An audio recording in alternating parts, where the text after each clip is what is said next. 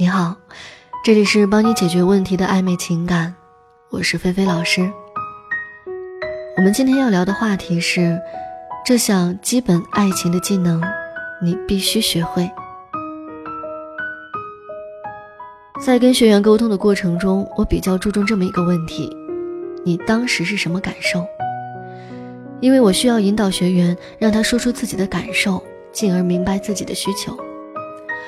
只有明白了自己在当时在这段感情里他需要什么，后续的行动他自己才更有动力和目的性，而不会再被一些无谓的问题纠缠住。但经常性的事实是，学员给我的回答是感受，没什么感受吧，就是肯定是不开心的呀。每次听到类似这样的回答，都会让我在心里忍不住叹息，这是两代人的集体无意识。因为上一代人在成长的过程中，有社会大环境上的压抑和不允许表达个人，这算是历史遗留问题吧。因此，他们对表达自己的观点、感受、诉求这件事情上，根本就没有什么意识。也是这个原因，他们自然也不会教会下一代，也就是我们。因为没人教，再加上成长环境的反面熏陶，父母因为不重视自己的表达。所以也不会去听、去引导孩子自我情感的表达，完全忽略孩子这一项基本的人际交往能力的培养。第二个原因，遏制，不仅不引导，父母还会将孩子最初的情感表达尝试为顶撞、理由多、否定这一行为。第三个原因就是，有很多父母喜欢强加自己的想法给孩子，总是说你要这样。让孩子对表达这个事有了先天的厌恶感，自然也就封闭了自己的表达欲望了。所以，抒情这个事，也就没有真真正正的出现在我们这代人的意识里。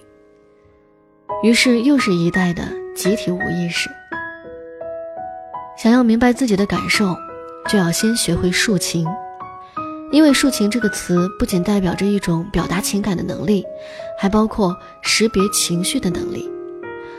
不过我知道哈，大篇幅的理论知识你们肯定也听不进去，那我就直接来说说怎么做可以让自己在实践中学会抒情。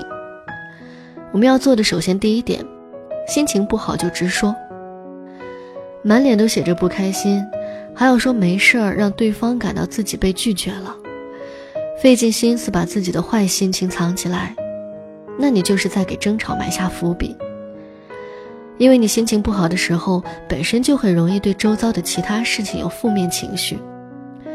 这个时候，对方不知道你的坏心情，从而做了一些平常你觉得调皮的事情，你就会觉得对方很烦，从而引发无端的争吵。但是如果你说了之后，对方反而会更加的关注你，理解你。而不会有什么矛盾。第二点，想要怎样就直说。这个想要怎样的主语是我，这样是直接让你学会表达自己的需求。当你的需求不表达而得不到满足的时候，你就会产生不满的情绪。所以在你有需求的时候就直接说出来，一来可以避免它演化成一种攻击的情绪，影响你们的感情。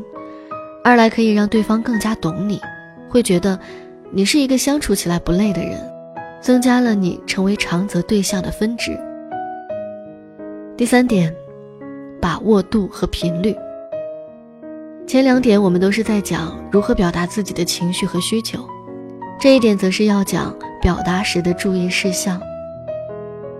表达自己的情绪时，不要只有在负面情绪的时候表达。这会给人一种你是个负面能量的人，一个坏的印象，绝对对感情没有任何的好处。所以，不仅要表达不好的心情，好的心情也要跟对方分享，从而带给对方正面的价值倾向。还有，表达情绪前，我们也要有意识的控制自己的情绪，不是无差别的表达。有些情绪你知道是自己的小情绪，就自己克制一下吧。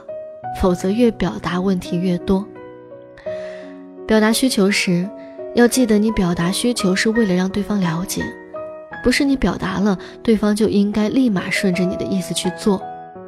否则你抱着对方应该满足你的想法，在你说了之后，也还是会引发问题的。所以，调整表达预期，你的表达是一种请求，而不是命令。